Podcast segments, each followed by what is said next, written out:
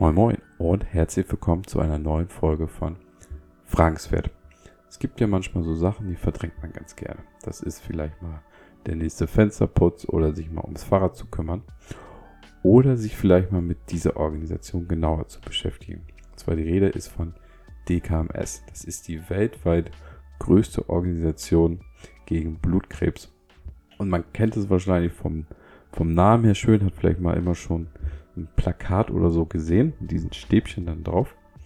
Aber so richtig, was die machen, habe ich dann leider erst erfahren, bis im persönlichen Umfeld da ja an, Blutkrebs jemand erkrankt ist.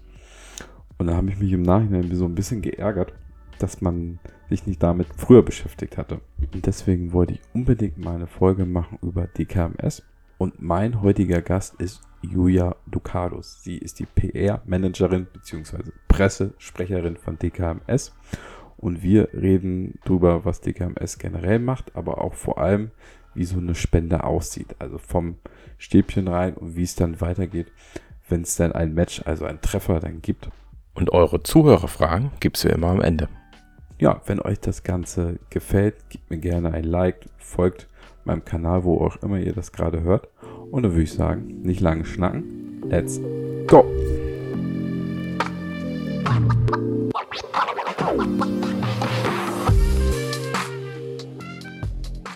Und wir fangen mal ja so mit den ja, allgemeinen Sachen, sage ich mal, an.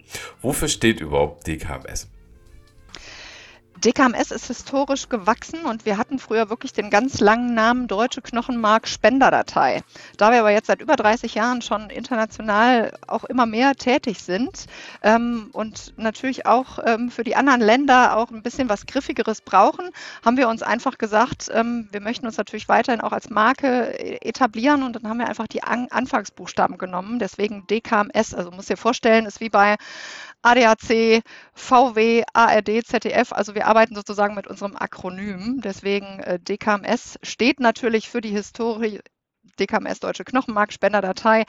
Ähm, aber vielleicht sei auch noch gesagt, dadurch, dass in den meisten Fällen heutzutage auch das Ganze ambulant, nämlich via Stammzellspende passiert und auch die Patienten auf der anderen Seite ähm, Stammzellen erhalten, sprechen wir eher von Stammzellspende, Stammzellspenderdatei. Aber klar, DKMS ist unser historischer Name. Mhm. Und nun hast du schon Stammzellspende gesagt. Was ist das denn überhaupt? Also für jemanden, der das noch gar nicht kennt, äh, kannst du das so mal in einfachen Worten beschreiben? Mhm. Die Stammzellspende macht man für Menschen, die an Blutkrebs erkrankt sind oder andere Erkrankungen am sogenannten blutbildenden oder lymphatischen System. Heißt, deren gesunde Blutbildung ist gerade kaputt, nicht möglich. Ähm, die brauchen einfach ein neues Immunsystem. Und ich als gesunder Mensch trage die Medizin für diesen Patienten in mir und kann dem helfen, indem ich Blutstammzellen spende. Die befinden sich in den Hohlräumen meiner Knochen überall im Körper und die kann man medizinisch herauslösen sozusagen, die kann man absammeln ähm, und das passiert in ja, rund 90 Prozent der Fälle aktuell ambulant und ähm, ist vergleichbar mit einem blutwäscheähnlichen Verfahren. Mhm. Zur Spende kommen wir jetzt gleich auch noch. Zuvor noch mal die Frage, wie wichtig ist denn überhaupt so eine Stammzellenspende? Also vielleicht mal so ein paar Zahlen sind ja immer mhm. so ganz gut und griffig. Also jährlich erkranken allein in Deutschland so rund 40.000 Menschen, bekommen die Diagnose Blutkrebs. Viele können glücklicherweise mit einer Chemo- und oder Bestrahlungstherapie, beispielsweise auch mit den herkömmlichen Medikationen, denen kann geholfen werden. Aber für viele Menschen, ja, bei denen das leider nicht klappt, die vielleicht eine ganz aggressive Form haben, ähm, für die bedarf es wirklich einer, einer Stammzellspende. Und ein Drittel findet ähm, das passende Match sagen wir auch ganz oft, äh, den genetischen Zwilling innerhalb der Familie, also 30 Prozent. Und alle die, die in der Familie leider niemanden haben, also keine Geschwister. Unter Geschwistern ist die Spendewahrscheinlichkeit am größten. Manchmal kommen auch Cousinen, Cousins zur Verfügung äh, äh, ähm, in Frage. Ähm, manchmal wird man auch mit einem Elternteil transplantiert.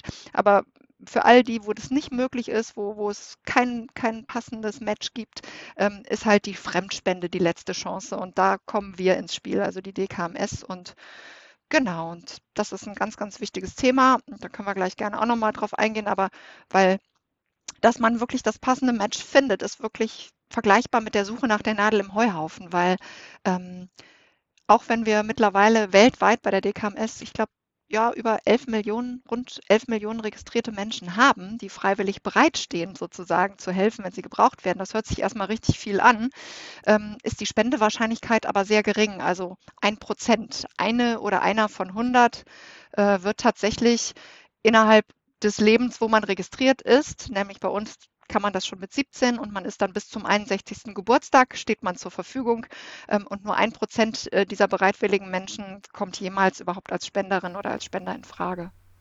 Hm. Okay.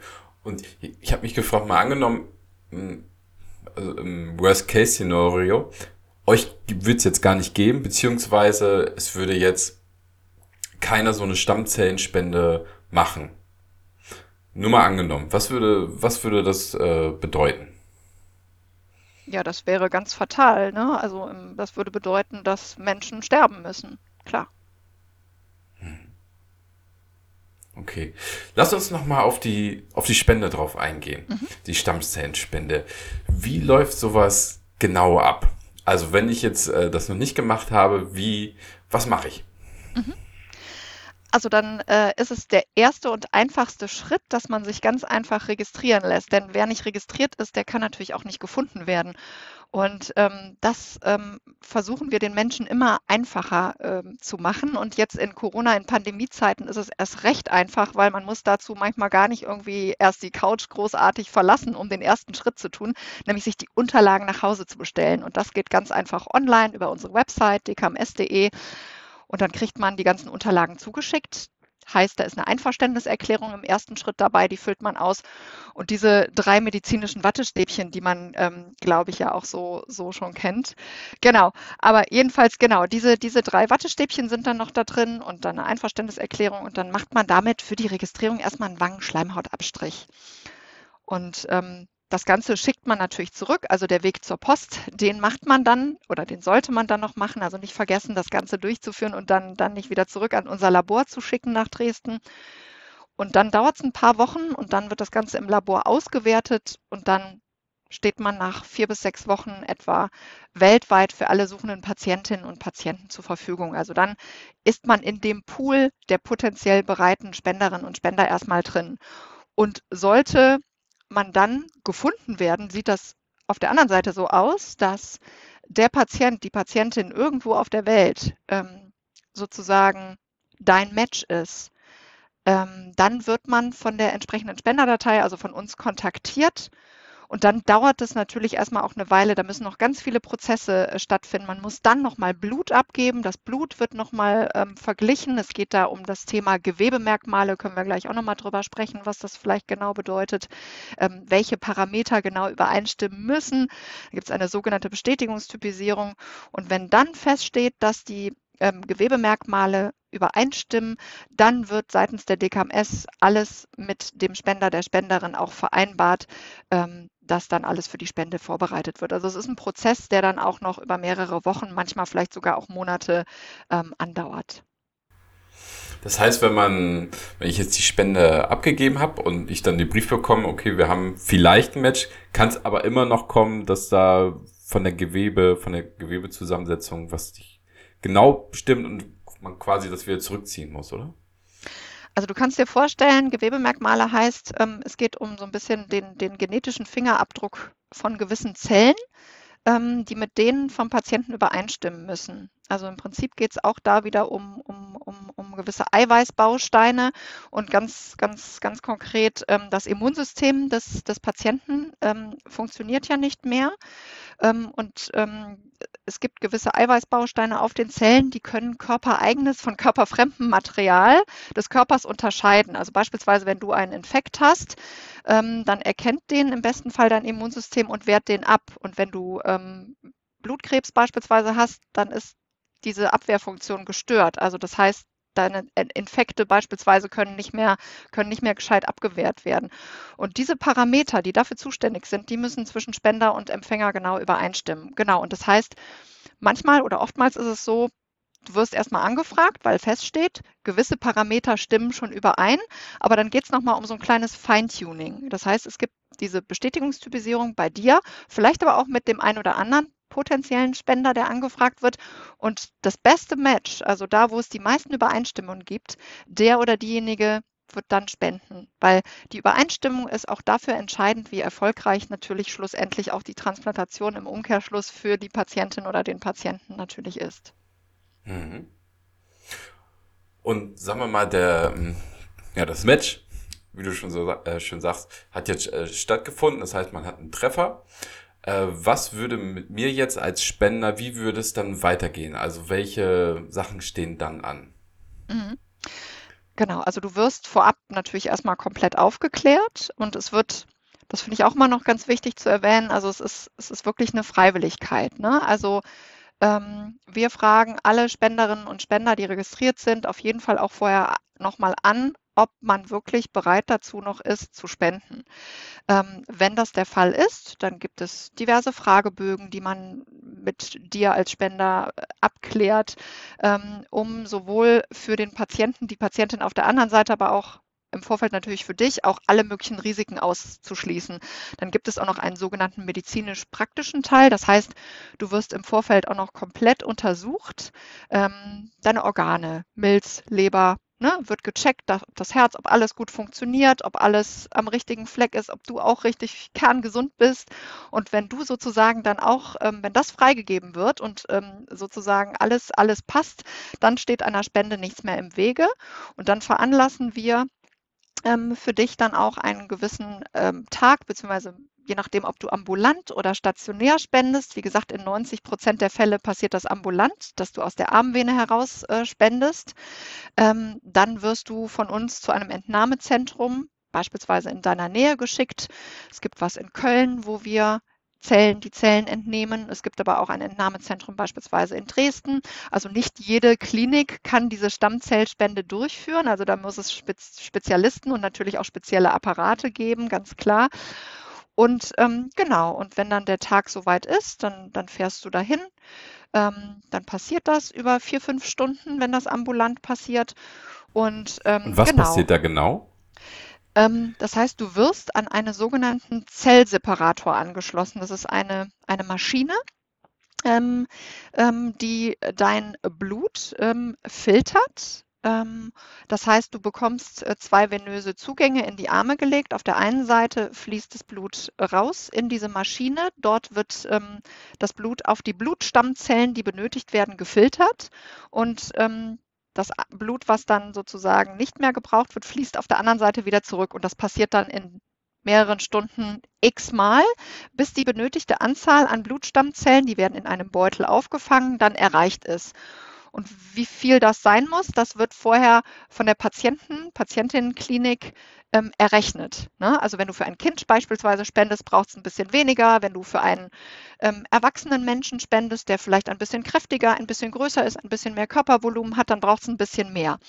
Und für diese ambulante Methode, genau ist auch noch wichtig zu sagen, spritzt du dir vorher auch ein Medikament. Das ist ein hormonähnlicher Stoff, den spritzt du dir in die Bauchdecke, wenn du das nicht kannst oder wenn man da, ähm, sage ich mal, ähm, ja, nicht die Überwindung hat, dann kann das gerne auch äh, der behandelnde Hausarzt, die Freundin, die Frau oder ein medizinischer Dienst übernehmen, ähm, weil das ist ganz wichtig, diese, diese Spritzen, die man fünf Tage sich vorab gibt, mit diesem hormonähnlichen Stoff, bewirkt, dass die Blutstammzellen, die, wie ich vorhin sagte, in den Hohlräumen aller deiner Knochen gebildet werden, ähm, rausgedrückt werden und sich in, ähm, ja, in, in deinem fließenden Blutkreislauf vermehren und anreichern. Also dass du da eine höhere Zahl produzierst sozusagen. Also das Wachstumsfaktor.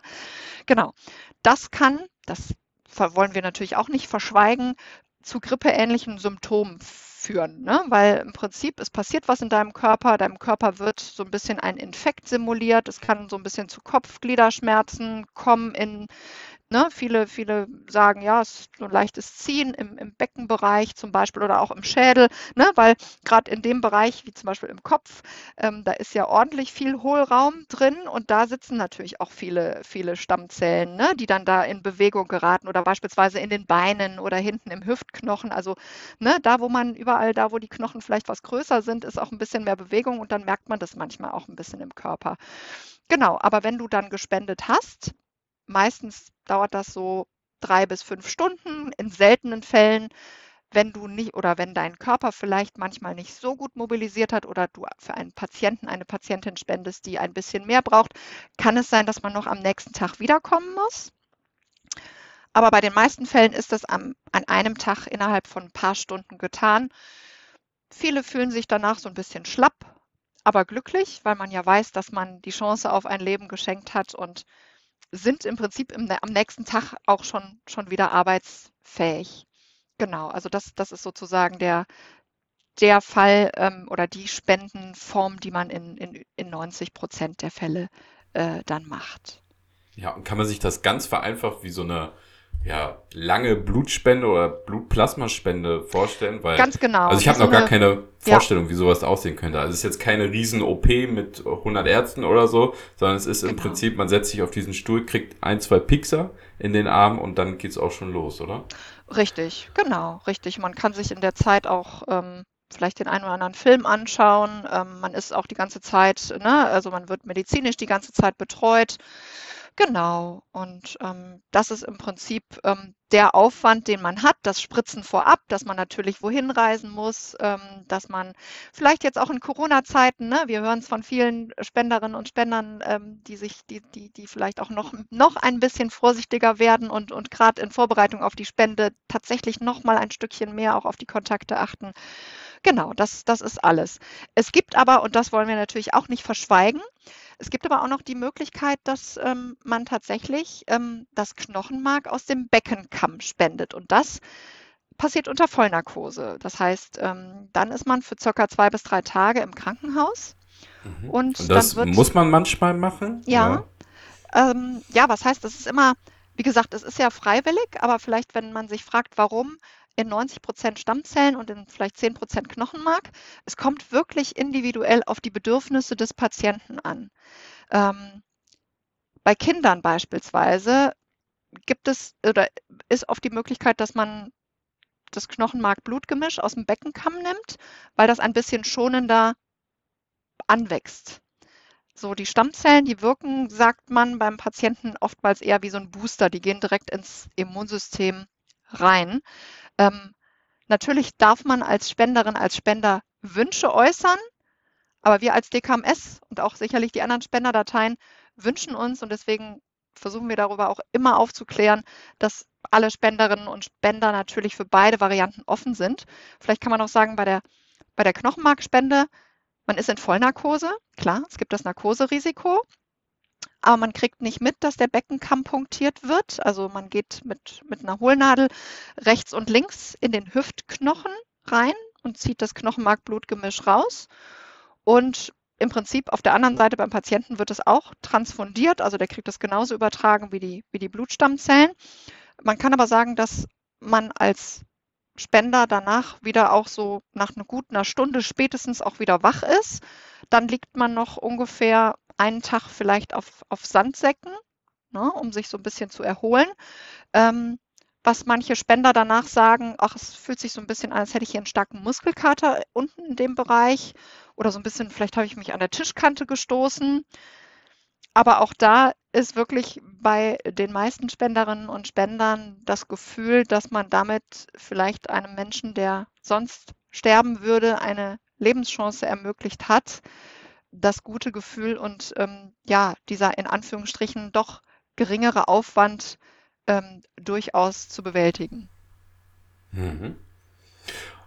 Ja, weil ähm, da kommen wir vielleicht direkt zur ersten Zuhörerfrage. Ich habe nämlich sieben mitgebracht. Cool. Und.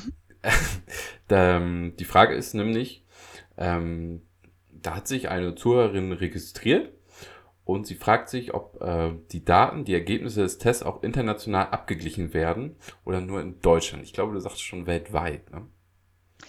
Genau, also egal, wo man sich registrieren lässt, bei welcher Datei und auch in welchem Land, ähm, alle ähm, Register und Spenderdateien arbeiten weltweit zusammen. Also in Deutschland gibt es beispielsweise das ähm, zentrale Knochenmarkspenderegister, die sitzen in Ulm.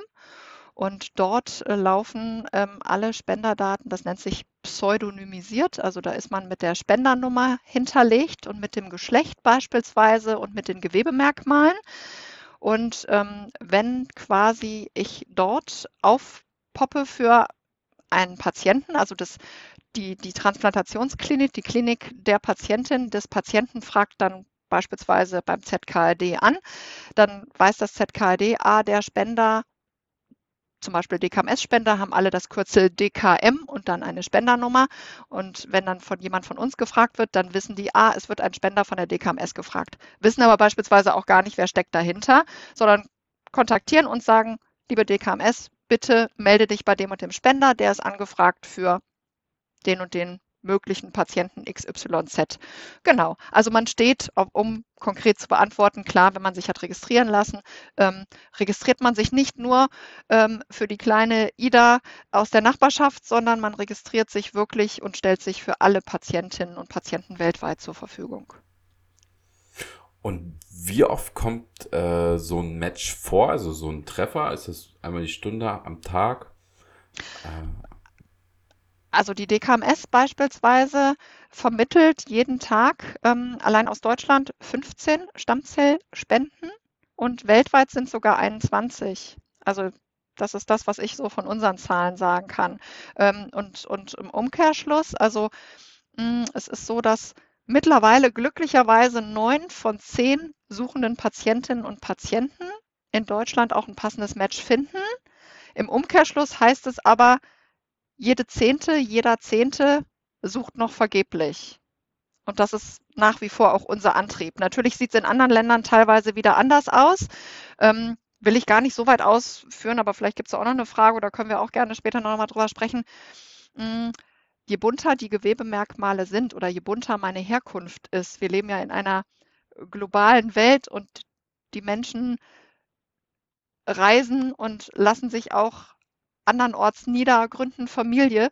Und ähm, ja, je vielfältiger, Stichwort äh, Diversity, je vielfältiger die Gewebemerkmale sind und je vielfältiger meine Ethnien sind, die ich in mir trage, desto schwieriger kann es unter Umständen für mich auch sein, ähm, wenn ich Blutkrebs bekomme und auf eine Fremdspende angewiesen bin, da auch tatsächlich das passende Match zu finden.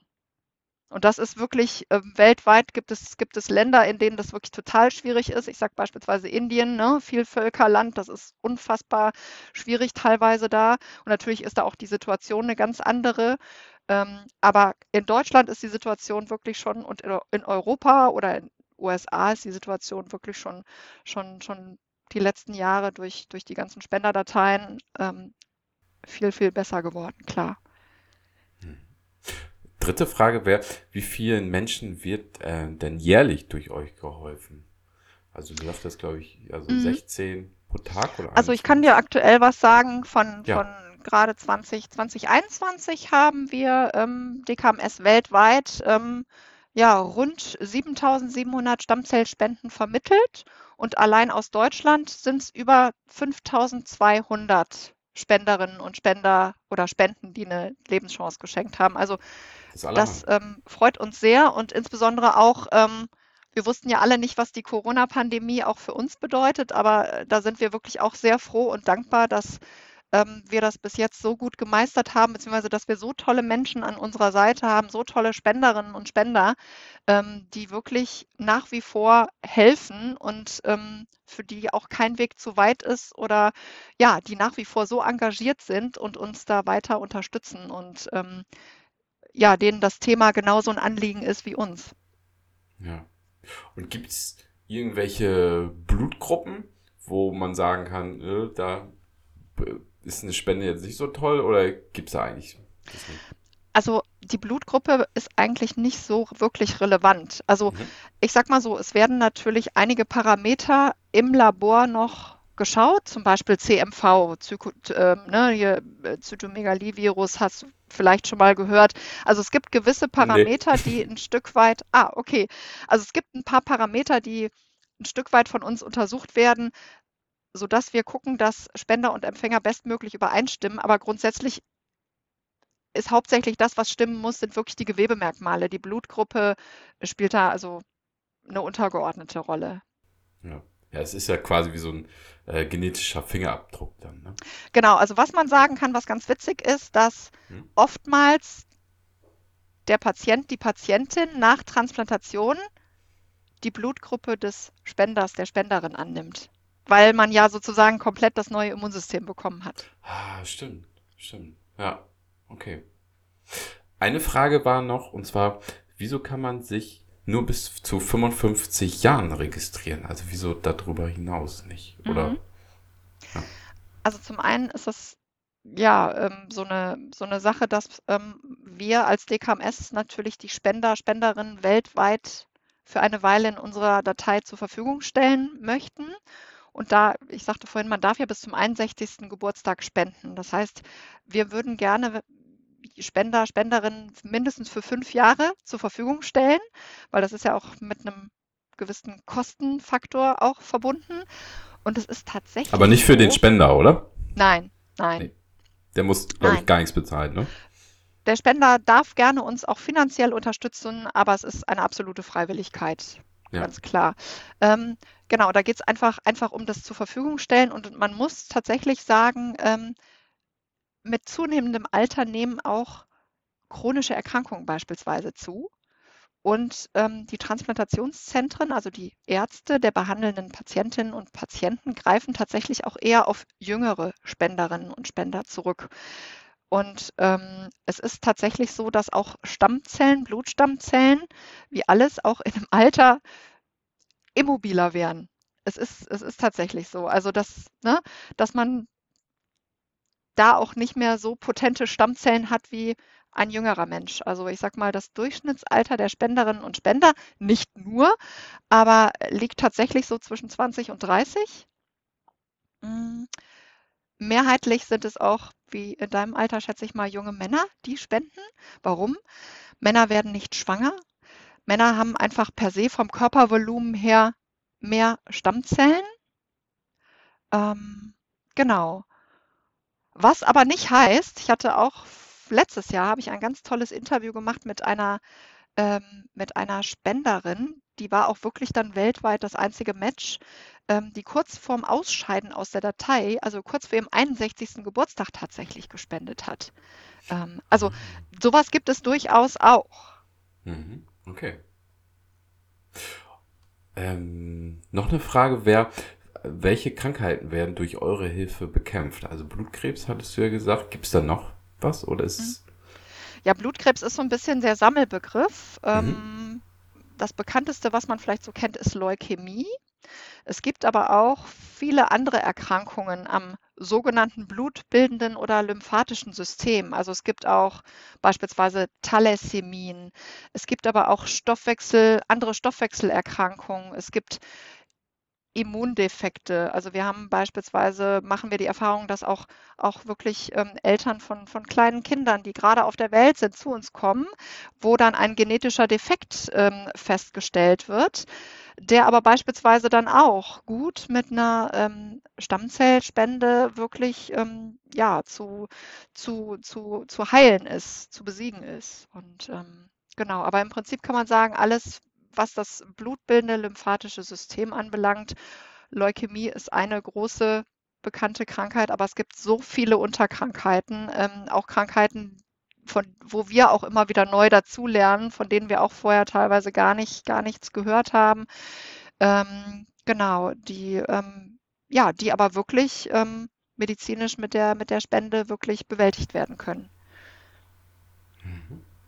Und die letzte Frage wäre, also die letzte Zuhörerfrage, seid ihr ein Non-Profit-Unternehmen? Also wie, wie finanziert ihr denn das Ganze? Genau, wir sind eine gemeinnützige Organisation, das ist richtig. Und ähm, wir sind auf, auf Spenden angewiesen, die wir bekommen. entweder auch Privatspenden zum Beispiel ähm, oder auch Unternehmensspenden, aber ähm, wir werden natürlich auch vom Gesundheitssystem unterstützt. Also das heißt, ähm, alle Spenderinnen und Spender, für die treten wir in Vorleistungen, ähm, holen uns das Geld von der Krankenkasse oder von den Krankenkassen ähm, der Patientinnen und Patienten wieder zurück. Aber auch, dass wir unsere Arbeit machen dürfen, dass wir unsere Datei pflegen dürfen, das kostet natürlich alles Geld. Und da werden wir aber natürlich auch vom, vom Gesundheitssystem ähm, wirklich, wirklich großartig unterstützt. Ja. ja, sehr gut. Das ist natürlich auch präventiv dann, ne? Also was für Kosten danach dann noch alles entstehen würden. Also sehr, sehr gut. Alles klar. Ich habe keine Fragen mehr. Du hast, Ach, cool. wolltest noch was okay. sagen? nee, alles, alles gut. Ähm, genau. Ähm, weiß ich nicht, ob wir vielleicht irgendwie, wenn wir so weit durch sind, ob wir noch einen kleinen Aufruf starten wollen oder so?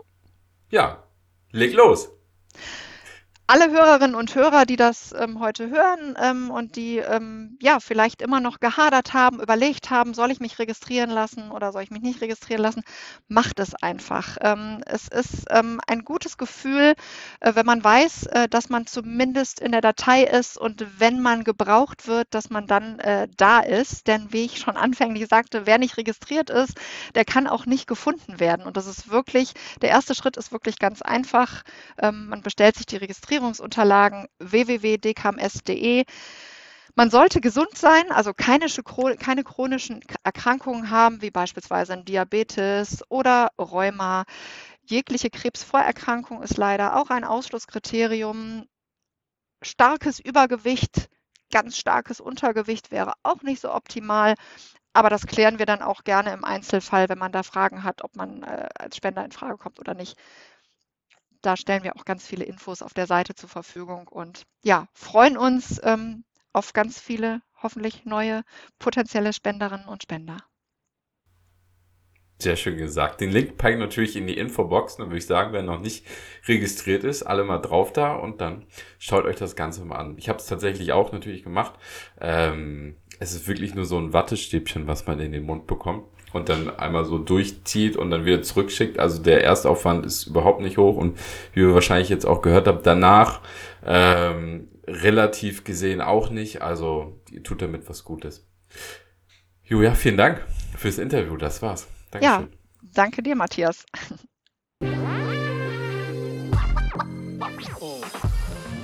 Vielen Dank für eure Aufmerksamkeit. Den Link zur Registrierung findet ihr dann in der Infobox und wenn euch die Folge gefallen hat, folgt meinem Kanal gerne. Neuerdings kann man bei Spotify auch das Ganze liken oder ihr liked es oder folgt das Ganze, wo auch immer ihr es gerade hört, Apple Podcasts oder YouTube und so weiter. Und dann würde ich sagen, bis zur nächsten Folge.